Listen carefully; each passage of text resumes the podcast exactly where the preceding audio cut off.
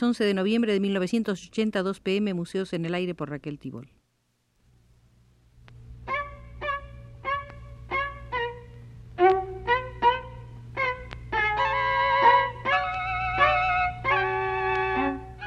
Museos en el Aire.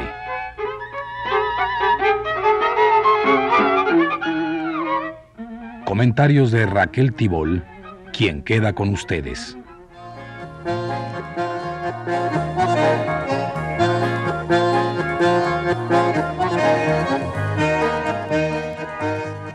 invito a visitar hoy el Museo de la Salvación de Piezas Artísticas y particularmente las salas y gabinetes correspondientes al Museo del Prado.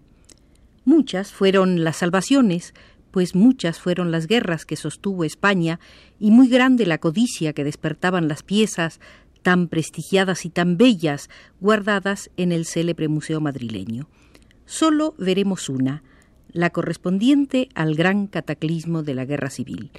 Será nuestro guía José Renau, director de Bellas Artes de la Segunda República Española desde el 7 de septiembre de 1936 hasta la crisis de principios de 1939. En 1945, ya en el gobierno franquista, Juan de Contreras, marqués de Lozoya, director entonces de Bellas Artes, expresó el marxismo lo ha alterado todo, amontonando los objetos en almacenes inconmensurables, y es tarea del nuevo Estado el que cada cosa vuelva a su lugar. Afortunadamente nada se ha perdido y las colecciones del Estado se encuentran hoy íntegras, como antes de 1936. En estas palabras del funcionario franquista hay un tácito homenaje a una de las más cimeras acciones de la República Española, el salvamento de los tesoros del Prado y otros bienes culturales. Muchísimas obras fueron guardadas en los grandes sótanos y criptas de la iglesia de San Francisco el Grande, debidamente ordenados y catalogados al abrigo de la furia dinamitera e incendiaria.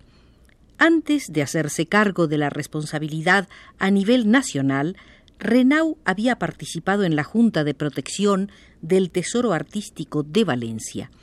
De la Junta de Madrid formaban parte Timoteo Pérez Rubio y Roberto Fernández Balbuena, este último bien conocido en México, aunque quizás no tanto como su esposa Elvira Gascón. Pero los más importantes tesoros del Prado no se quedaron en la España en guerra. Viajaron por los Pirineos vía Francia hasta Ginebra, donde quedaron depositados en la sede de la Sociedad de las Naciones.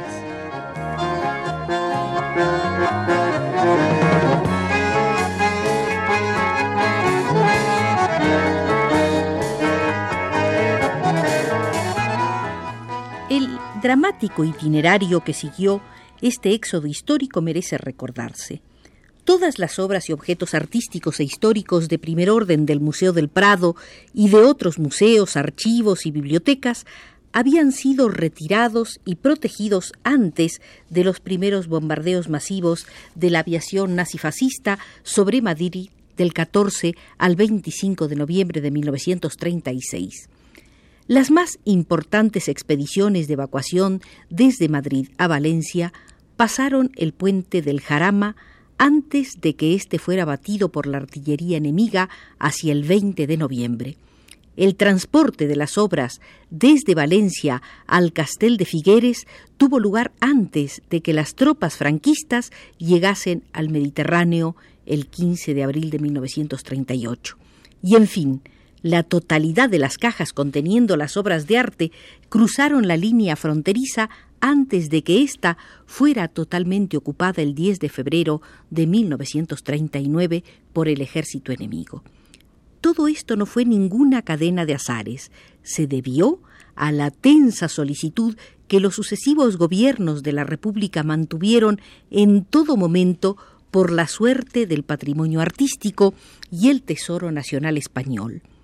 Renau ha dicho, algún día se colocará a la entrada del Museo del Prado una placa advirtiendo al visitante el sobrevalor que la epopeya de 1936-39 añadió a las obras que allí hay, porque las obras del pasado valen tanto más cuanto más se ha luchado por ellas, no sólo por entenderlas y asimilarlas, sino también y sobre todo por supervivencia física para un mejor futuro de los hombres.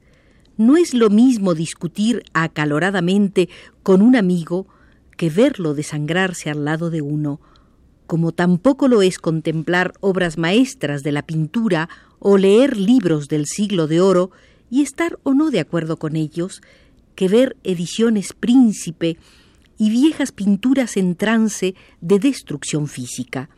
Entonces, cuando la materialidad de las obras del pasado se funde con la fiebre combatiente, la relación entre esta presencia física y su carácter histórico entra en un nuevo registro de connotaciones significativas.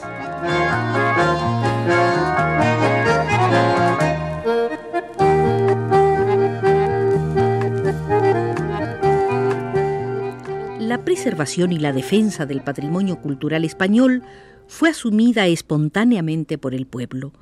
De ahí que la significación de las tareas que esa preservación suponía rebasara desde un principio los niveles propiamente burocráticos, técnicos y eruditos, y constituyera uno de los componentes más vivaces de la política cultural del momento, pues la función del legado histórico de España se había hecho pública y cotidiana e implicaba la práctica de su asimilación popular al ritmo mismo de la lucha armada antifascista.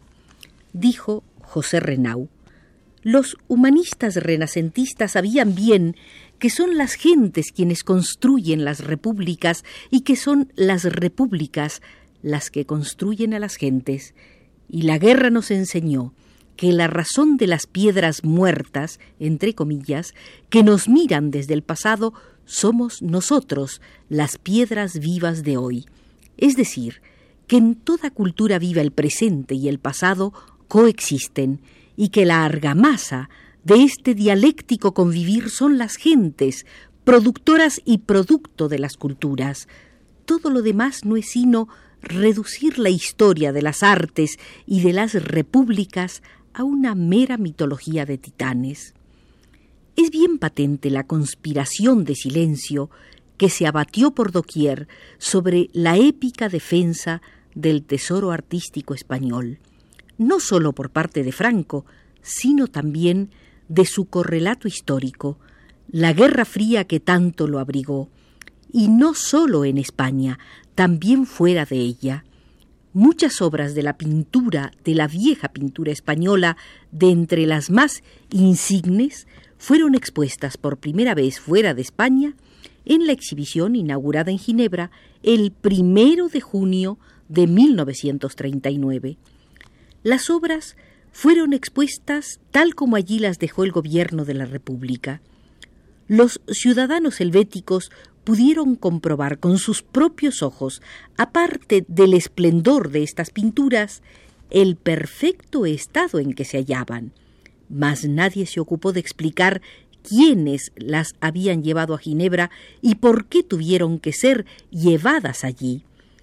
Esa exposición fue tristemente célebre para el franquismo porque era un recuerdo envenenado, había que explicar muchas cosas y rectificar otras demasiado abyectas, como que las obras del Prado habían sido destruidas por el vandalismo rojo o vendidas a los rusos, a los americanos o entregadas al gobierno francés del Frente Popular.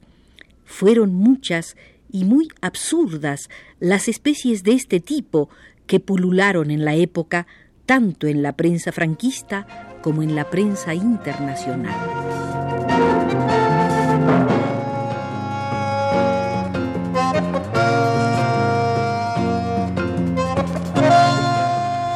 Al producirse los primeros bombardeos masivos de Madrid, el deber de la Oficina Internacional de Museos, con sede entonces en París, debió haber sido el envío de una comisión oficial con el fin de observar y constatar in situ los desperfectos causados en los monumentos históricos y museos españoles y formular las pertinentes recomendaciones de ayuda a la República Española, víctima de una artera agresión.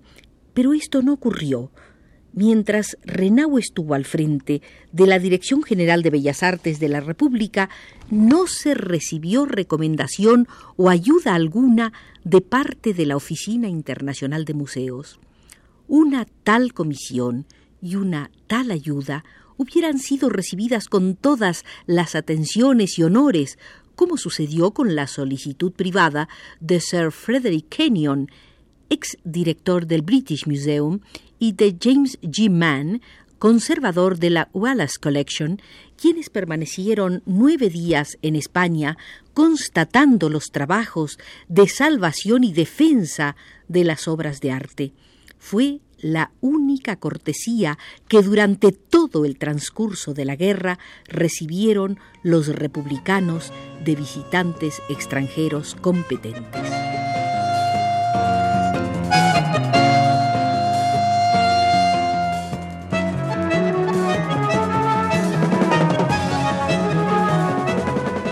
En cuanto a la suerte del tesoro artístico de la ciudad de Toledo, cuando fue ocupada por los falangistas, la abundante riqueza de obras y objetos preciosos se encontraba ya fuera de su emplazamiento habitual, perfectamente al abrigo de todo riesgo de destrucción, en los sótanos de los diferentes locales y edificios.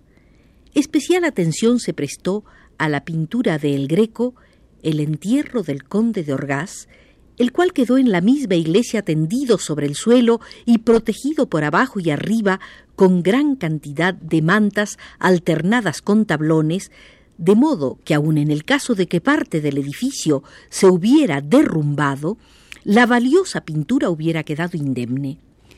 En el Museo Arqueológico Provincial de Toledo, todas las medidas de defensa resultaron infructuosas debido a la ubicación del edificio, que quedó bajo el fuego de las tropas desde el principio mismo de la insurrección.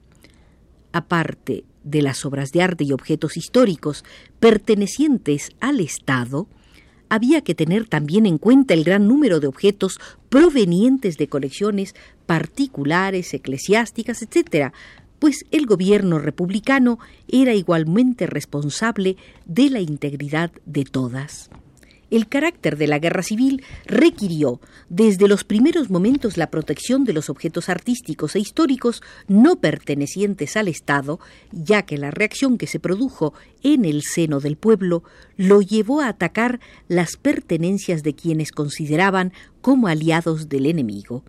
En gran número de palacios, residencias privadas y otros edificios no oficiales del territorio controlado por el gobierno de la República en gran parte ocupados a título preventivo por destacamentos de milicias populares y organizaciones políticas y sindicales, se hallaba enorme cantidad de obras de arte y objetos artísticos de alto valor histórico cuya seguridad y supervivencia se veían gravemente amenazadas la Junta de Madrid recogió más de 10.000 telas, más de 300 tapices preciosos y unos 100.000 objetos artísticos de diferente índole que fueron depositados en su mayor parte en la iglesia de San Francisco el Grande. Una inmensa colección de pinturas, cerámicas, abanicos, carrozas, relojes, imágenes, etc., recogidos de palacios, de iglesias de Madrid fueron dispuestos en orden en dicha iglesia y minuciosamente catalogados. Los elementos más valiosos se colocaron en los sótanos y criptas de la iglesia de San Francisco el Grande.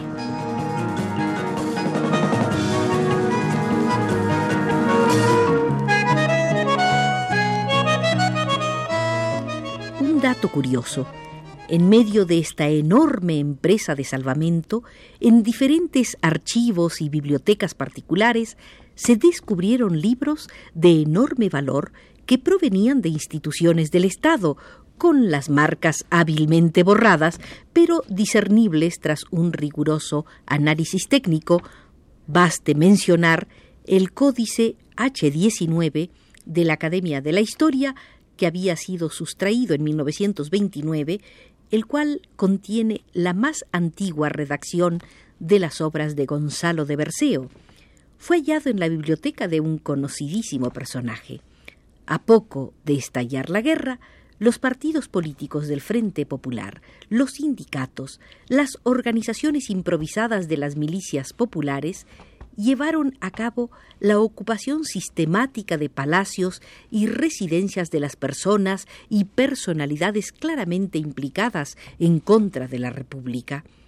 Ninguno de esos palacios y residencias fue saqueado o incendiado, y fue tal el cuidado con que los nuevos ocupantes cumplían su función que el Ministerio de Instrucción Pública y Bellas Artes apenas si tuvo que ejercer un ligero control sobre los edificios y bienes. Fueron los franquistas, con apoyo de la aviación fascista, los que destruyeron masivamente monumentos y obras de arte al desarrollar la estrategia de toda la ciudad como un objetivo de interés militar.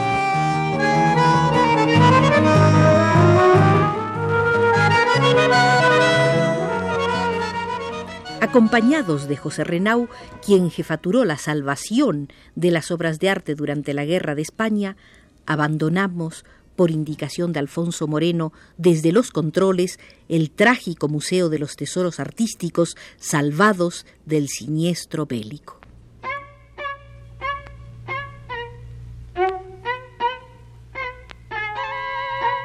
Museos en el aire.